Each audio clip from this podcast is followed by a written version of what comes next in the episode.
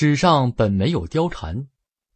貂蝉是中国民间传说中的美女，也曾登场于历史小说《三国演义》，与西施、杨玉环、王昭君并称为中国古代四大美女。她为了报答义父王允的养育之恩而甘愿献身完成连环计的故事，在民间广为流传。传说在她快出生的时候，村里的桃花、杏花一夜之间全部凋谢，等到她降临人间，桃树、杏树便从此不再开花。人们都说是因她的美胜过了桃杏之花，桃杏之花羞于开放了。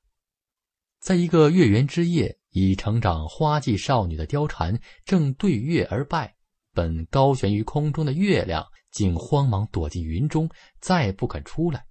她的美令明月都自惭形秽，于是貂蝉的美名便传开了。世人对貂蝉的评价很高。觉得他舍身为国，有胆有识，但许多正史中并未提及貂蝉其人。有人说貂蝉是历史上最早的间谍，个人认为这说法非常错误。其一，貂蝉只是小说家可能为了增添色彩而加进去的，正史并无记载。对当时局势影响这么大的人物，如果真有其人，历史会不记载吗？其二。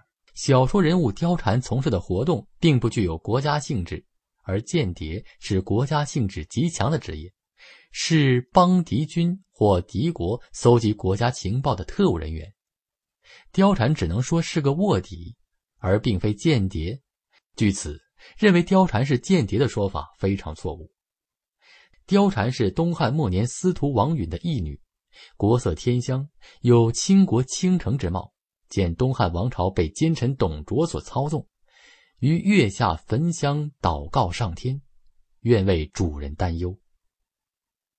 王允眼看董卓将篡夺东汉王朝，设下连环计。王允先把貂蝉暗地里许给吕布，再明把貂蝉献给董卓。吕布英雄年少，董卓老奸巨猾，为拉拢吕布，董卓收吕布为义子。从此以后，貂蝉周旋于此二人之间。送吕布于秋波，抱董卓于妩媚。貂蝉是这部以男性为人物主体的《三国演义》之中出场的少数几位女子中最为光彩夺目的女性形象。可以这样说，正是由于貂蝉的出现，才有了司徒王允巧施连环计的佳话，才有了吕奉先大闹凤仪亭的风波，才有了凶横无忌、权倾一时的董卓宫门前的被戮。才有了儿女情长、武功盖世吕布的白门楼上的殒命。貂蝉形象存在的意义就在于，在这个清一色男人争霸的世界里，成功的显示出了一个绝色女子的胆量与智慧。正是这种非凡胆量的展示与高度智慧的运用，加速了汉末军阀战乱时代的结束，促成了一代雄才曹操、刘备、孙权等人的崛起，从而使已经风雨飘摇的汉室江山。得以继续延续。然而，自从吕布白门楼殒命之后，这位胆色俱佳的奇女子便就此不见了踪影。是随失败的吕布同赴了酒泉，还是被胜利的曹操掳回了许昌等疑问，从群雄争霸开始，一直到归晋统一，也没有解开。